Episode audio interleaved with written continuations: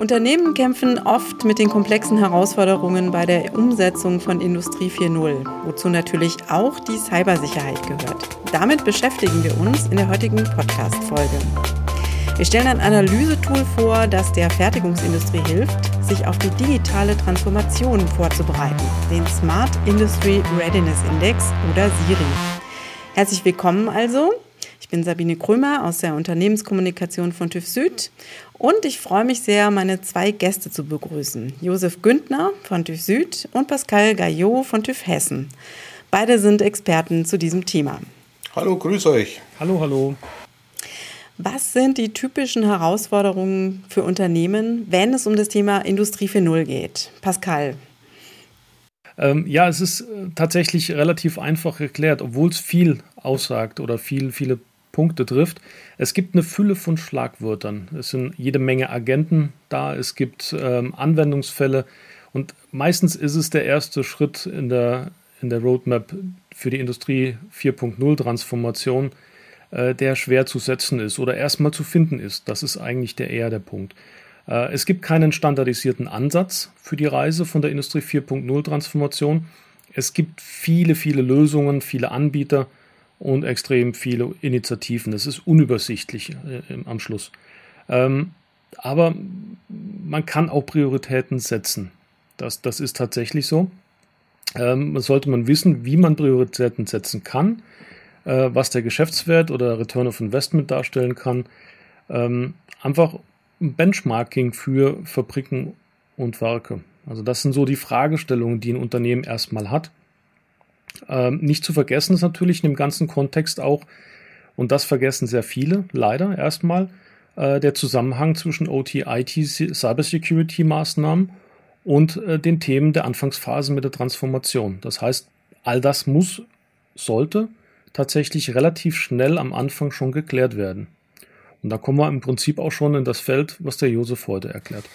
Ja, da möchte ich gleich drauf einsteigen. Danke, Pascal. Ja, äh, Industrie 4.0 ist ja die Idee, dass eine durchgängige Datenkommunikation in letzter Konsequenz vom Kunden bis hin zur Fertigungsmaschine aufgebaut werden kann und soll. Mir fallen da so Schlagworte ein wie äh, Losgröße 1, Kundeneinzelfertigung, Just in Time, wie ich es wie mir wünsche. Das heißt, für mich als Cybersecurity-Experten die Anzahl der Kommunikationsströme und Kommunikationsbeziehungen wird, wird deutlich steigen und äh, was heute zum Beispiel noch äh, nicht, entweder gar nicht oder nur, nur marginal miteinander vernetzt ist, nämlich die IT- und die OT-Welt, nämlich die Welt der Fertigung mit der klassischen IT und der Auftragssteuerung, der Auftragsplanung und Auftragsabwicklung bis hin zum Internet wird zunehmend zusammenwachsen. Jetzt ist ja jedem von uns heute schon aus den Medien bekannt, dass es bald täglich zu irgendwelchen schwerwiegenden äh, Vorfällen im, im, im Bezug auf die IT-Security kommt, bei einer noch nicht so vernetzten Welt. Deswegen wird die Gefahr oder werden die Gefährdungen, die von so einer stärkeren Vernetzung, die ja durchaus auch Vorteile mit sich bringt, und bringen wird, werden die Gefahren und die potenziellen Angriffsflächen natürlich äh, deutlich wachsen. Heißt aber auch, und da möchte ich dann auch gleich mit dem Eingangsstatement zum Schluss kommen, wir müssen, wenn wir an Industrie 4.0 denken, von Anfang an Cybersecurity mitdenken und am besten Cybersecurity von Anfang an in unsere Konzepte aufnehmen und auch implementieren. Weil eines weiß man auch schon seit vielen, vielen Jahren, Cybersecurity im Nachhinein einzu, einzubauen in eine bestehende Systemlandschaft, in eine bestehende Architektur ist erstens mal teurer und zweitens meistens nicht von so großer Wirksamkeit, wie wenn ich es von Haus aus mitdenke. Gibt es konkrete Beispiele, an denen du das festmachen kannst? Josef, du sagtest gerade, IT und OT ist ja oft das Problem, dass da die Integration sehr schwer fällt. Äh, ja, äh, das ist jetzt weniger heute äh, eine, eine Frage der Technologie. Früher, äh, ich bin ja schon ein paar Jahre als Informatiker unterwegs, früher waren die Welten technologisch ganz klar voneinander getrennt. Da gab es die IT-Welt, äh, irgendwann mal so ganz am Anfang waren das die großen Host-Systeme, dann kamen die PCs dazu, äh, dann kam irgendwann mal das Thema ERP mit wenn wir schon über Produkte reden, ich sag's jetzt äh, einfach mal die drei magischen Buchstaben aus Waldorf.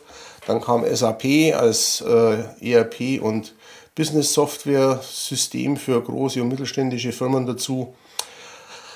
Dagegen waren die Prozesssteuerung, die Anlagensteuerungen, die äh, begleitenden Systeme meistens gekapselt, äh, voneinander unabhängig und nicht vernetzt.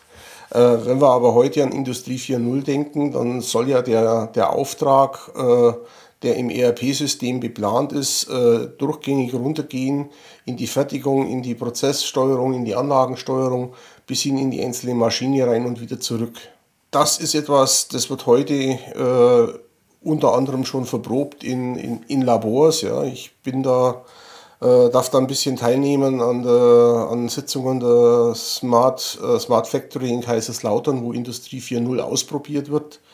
Es ist also hochspannend, wie da anfangen die Geräte, die sich da im Raum bewegen, auf einmal miteinander zu kommunizieren. Pascal, hast du konkrete Beispiele, äh, wo es hapert bei der Einführung äh, von Industrie 4.0, bei der Umsetzung, bei, ganz praktisch bei vielen Unternehmen?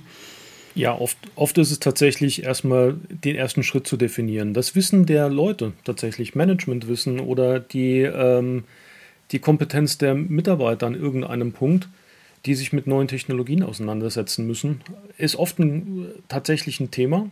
Vielleicht ist weniger in Deutschland, aber äh, doch durchaus ein, ein Bereich, über den es zu diskutieren gibt. Fortbildungen ist genau das Thema an dem, dem Punkt.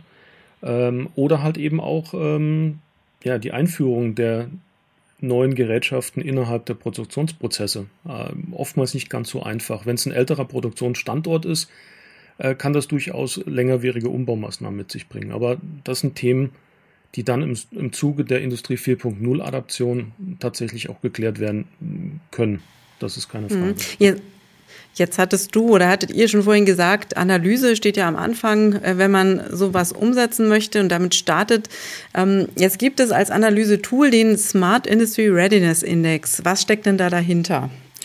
Ähm, es ist 2017, es, es, gab eine Initiative aus Singapur, um es äh, bei dem Punkt mal zu beginnen. 2017 gab es oder hat das Economic Development Board, das EDB, das ist quasi die Regierung in oder ein Regierungsapparat in Singapur, entschlossen, ähm, mit Süd, Siemens und McKinsey einen Index aufzulegen, um genau das Thema Smart Industry Readiness halt eben zu klären.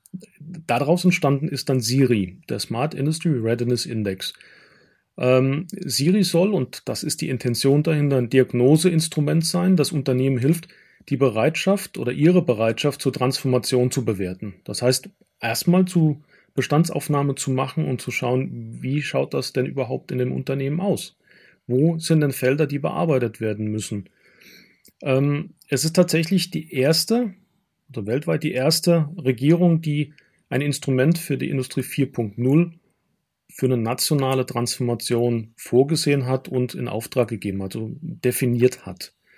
Ähm, Siri ist eigentlich auch ein Wissensaustausch für Industrie 4.0. Das äh, ist kein geschlossenes System, wie das oft bei ähm, Consultant Companies ist, die das Ganze anpacken. Es ist tatsächlich als sehr, sehr offenes ähm, Tool generiert worden. Ähm, eine Bereitschaft, die Fabrik oder äh, Lückenanalysen zu machen und die halt eben auch mit den Klassenbesten in der Industrie, in dem jeweiligen Industriesektor äh, quasi zu benchmarken. Das ist das Ziel gewesen.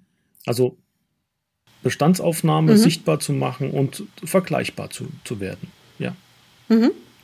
Ähm, welche Rolle spielt denn in dieser Bestandsaufnahme und im weiteren Ablauf die Cybersecurity, Josef? Ja, ich hatte es vorhin ja schon erwähnt, äh, Industrie 4.0 wird äh, nur funktionieren, wenn, wenn wir durchgängige, inhaltlich sauber definierte Kommunikationsströme vom Verbraucher in letzter Konsequenz bis runter zur Maschine haben und wieder zurück. Das, be das bedeutet, es werden verschiedene Grenzen überschritten. Das heißt, an der Firmengrenze macht der Informationsstrom nicht mehr Halt. Er geht zum Verbraucher, vielleicht auch zu Partnern, wie zum Beispiel Logistikunternehmen. Die Waren müssen ja auch transportiert werden. Und innerhalb der Firma, was ich auch schon oft beobachtet habe, ist die, ich sag mal, die Verwaltungsebene mit der klassischen IT äh, eine Welt und dann kommt die, die Fertigung, die Produktion, das ist eine ganz andere Welt. Auch diese Welten, diese Grenzen werden zunehmend transparenter und durchlässiger werden.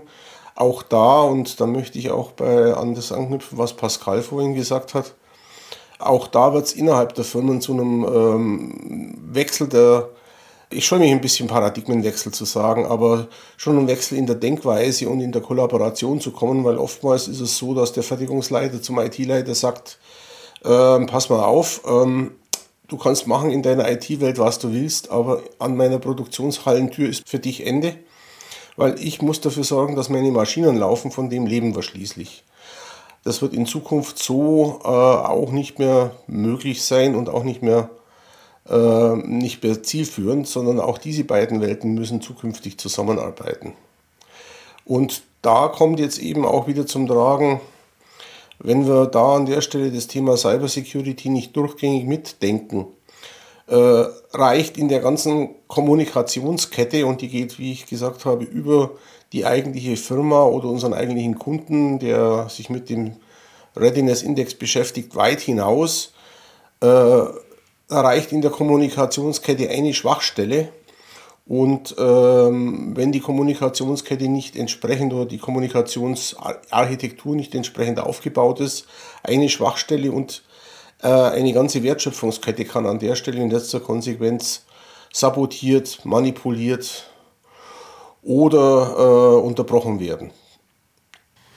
Ja, wie so empfindlich die Logistikketten sind, haben wir diese Tage ja auch schon alle erfahren. Und wenn dann noch Cyberangriffe dazukommen, dann gerät da sehr schnell sehr viel aus dem äh, Gleichgewicht. Ja, ne? durchaus. Also die äh, unterschiedlichen Angriffe und erfolgreichen Angriffe kommen ja immer mal wieder in den Medien hoch. Äh, die, äh, die traurige Botschaft an der Stelle ist, man äh, in den Medien, in die Medien schaffen es ja immer nur die, die wenn ich jetzt sage Highlights, dann ist das schon ein bisschen mit Anführungsstrichen zu verstehen. Mhm. Ähm, von Unterbrechung der ähm, Treibstoff- und Gaspipeline äh, von Texas rauf in, in Großraum New York, Washington durch äh, eine Erpressergruppe über ähm, wir zu Logistik gehen, vor einigen Jahren wurde Marsk als der größte Betreiber von, äh, von Containers, äh, deren IT wurde auch lahmgelegt. Die suchen, das ist jetzt schon, glaube ich, zwei, das ist schon zwei, drei Jahre her, aber die suchen heute immer noch Container weltweit, weil deren Logistiksysteme verschlüsselt worden sind und sie konnten es nicht mehr ganz herstellen.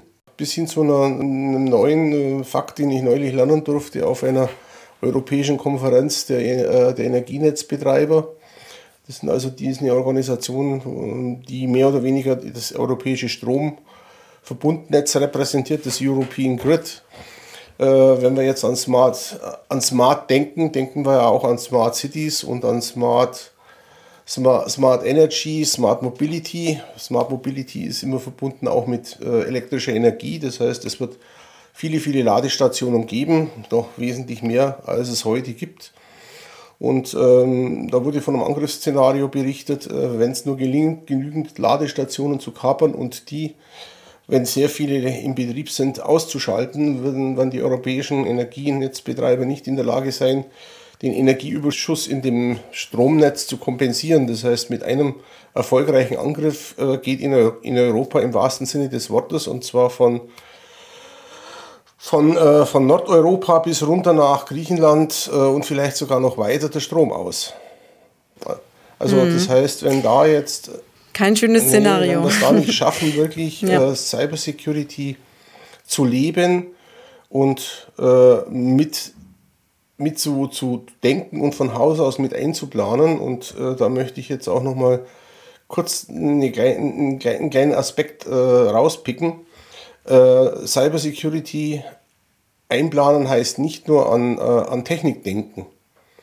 Ja, wir brauchen technische Werkzeuge, um Cybersecurity umzusetzen, aber ich muss, und das hat Pascal ja vorhin angesprochen, ich muss Mitarbeitende haben, die entsprechend äh, ausgebildet sind, die äh, sozusagen aware sind, was passieren kann, wie sie sich in bestimmten Situationen verhalten müssen. Und ich brauche natürlich auch Prozesse, Arbeitsanweisungen, Abläufe, die die etabliert sind und gelebt werden. Also immer nur aus dem Dreiklang raus, äh, Mensch, Prozess und Technik kann äh, Cybersecurity überhaupt entstehen. Und das gilt jetzt mit, mhm. wenn wir uns auf den Weg machen in Richtung Industrie 4.0, äh, mitzuleben und mitzudenken und mitzugestalten. Stichwort Prozess. Äh, Pascal, wenn ich jetzt soweit bin äh, und sage, ich möchte jetzt mein Unternehmen mit Siri mal ähm, fit machen für Industrie 4.0, wie sind denn jetzt die ganz konkreten Schritte? Was kommt zuerst? Also im Grunde, was wir haben, ist ein Assessment. Und das Assessment ist ein relativ zeitlich betrachtet ein relativ äh, überschaubarer Zeitrahmen, drei, vier Tage in der Gesamtsumme mit Vorbereitung und Nachbereitung.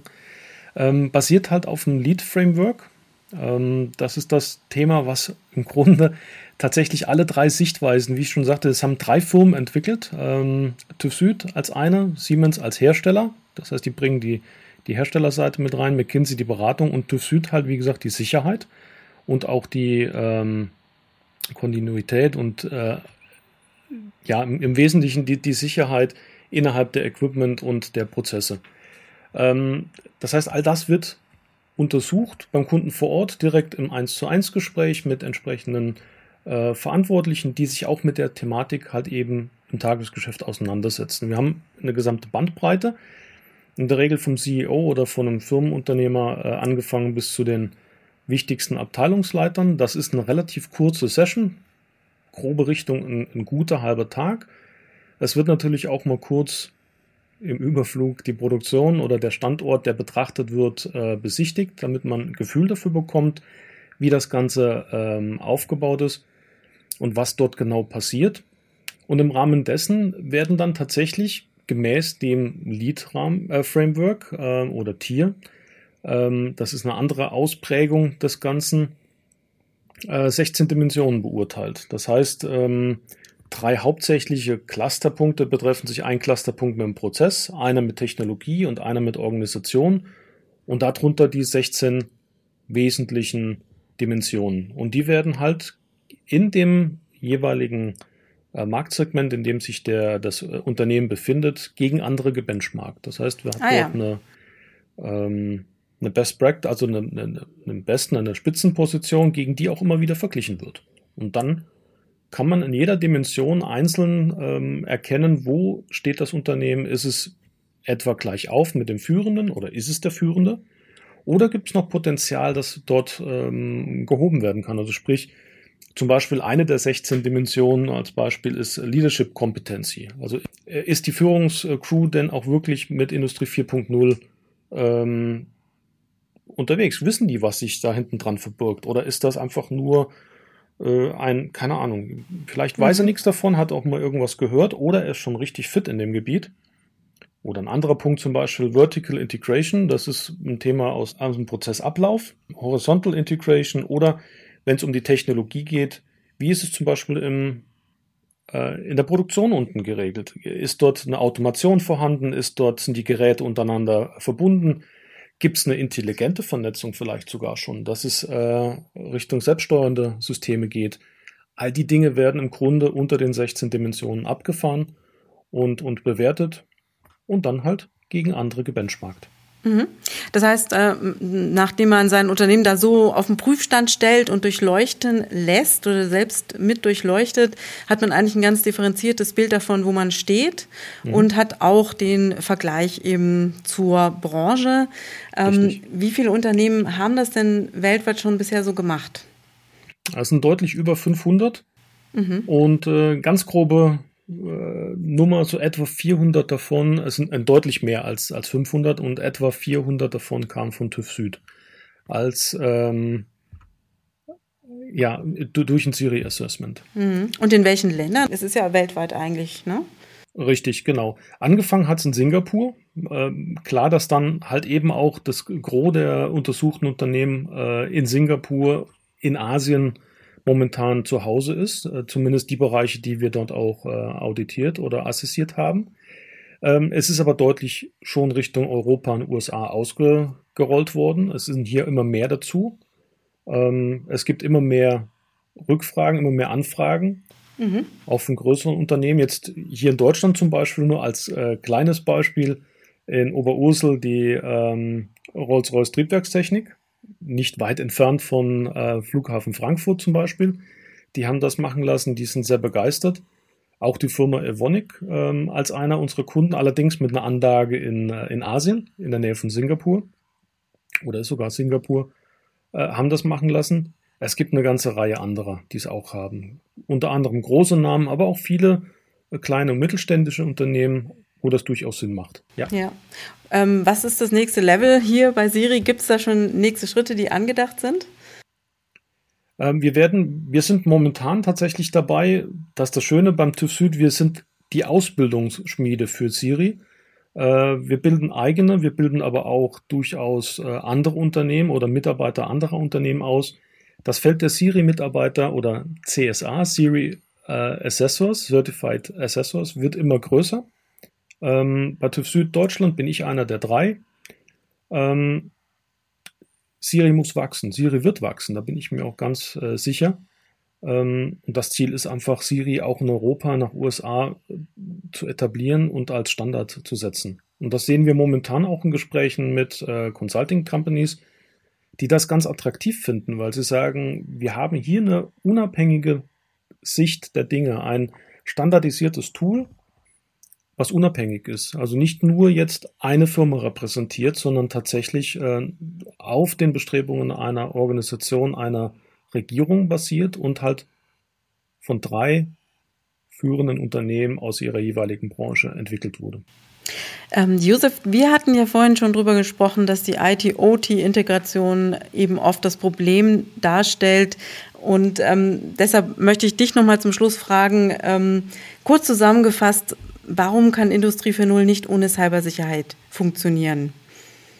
Wir werden durch die zunehmende Vernetzung sehr viel empfindlicher, was äh, Cyberangriffe angeht, nicht nur von der Wahrscheinlichkeit der Angriffe her, sondern auch von der Reichweite. Das heißt, wenn wir nach wie vor sichere, sichere äh, Wertschöpfungsketten haben wollen und da ist es, äh, kann man vielleicht noch mal ein kleines Beispiel einfügen. In der Lebensmittelindustrie kann ich natürlich so eine, ähm, ich sag mal, so eine Joghurtproduktion oder so einen Milchverarbeiter lahmlegen, ja. Aber was ist, wenn ich da die Rezeptur leicht verändere? Also da kann es dann also sehr schnell auch in Richtung Leib und Leben gehen. Äh, also ohne Cybersecurity werden wir hier bestimmt nicht äh, in der Lage sein, das, was wir uns da schaffen, an Vorteil auch wirklich zu heben, weil äh, wenn die Gefahren mit im gleichen Maße wachsen wie die Vorteile, dann äh, tun wir uns an der Stelle einen Bärendienst. Okay, das war ein schönes Schlusswort, wenn auch keine so schönen Aussichten, aber es ist klar, Safety und Security sind künftig nicht mehr voneinander zu trennen. Und dann sage ich an dieser Stelle danke, dass ihr da wart, Josef, Pascal. Ja, Schön, dass ihr unsere Gäste Vielen Dank wart. Für die Einladung. Mhm. Und stay safe. Alle Folgen von Safety First gibt's überall dort, wo es Podcasts gibt. Oder unter www.tufsud.com slash podcast. Das heißt tuvsud.com slash podcast. Bis zum nächsten Mal.